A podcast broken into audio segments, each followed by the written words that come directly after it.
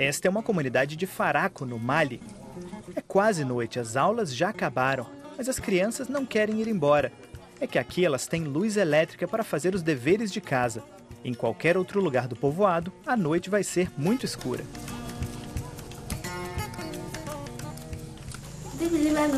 A gente tem muita sorte de ter luz aqui.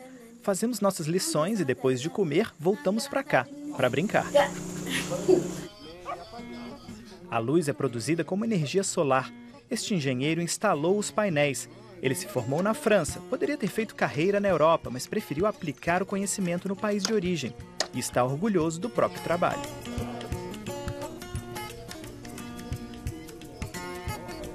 C'est meu bebê. Je pense que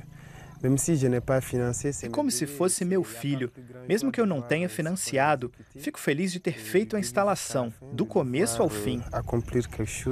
Toda vez que eu vejo, fico satisfeito. Então percebo que o meu tempo aqui na Terra não passou em branco.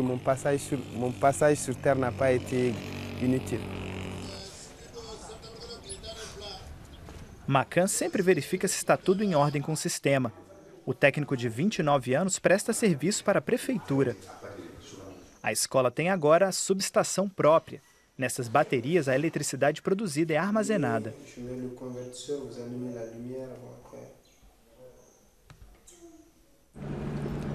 Depois de fazer o controle, Macan pega a estrada de volta para a capital, Bamako.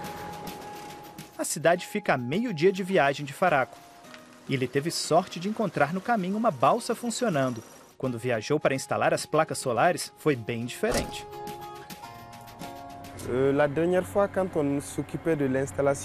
da última vez que chegamos para fazer as instalações, tivemos que ir e voltar de canoa, transportar todo o material assim. Custou tempo e foi bem estressante. Faz parte do trabalho, estamos sempre na estrada. Nem sempre é fácil chegar a locais remotos.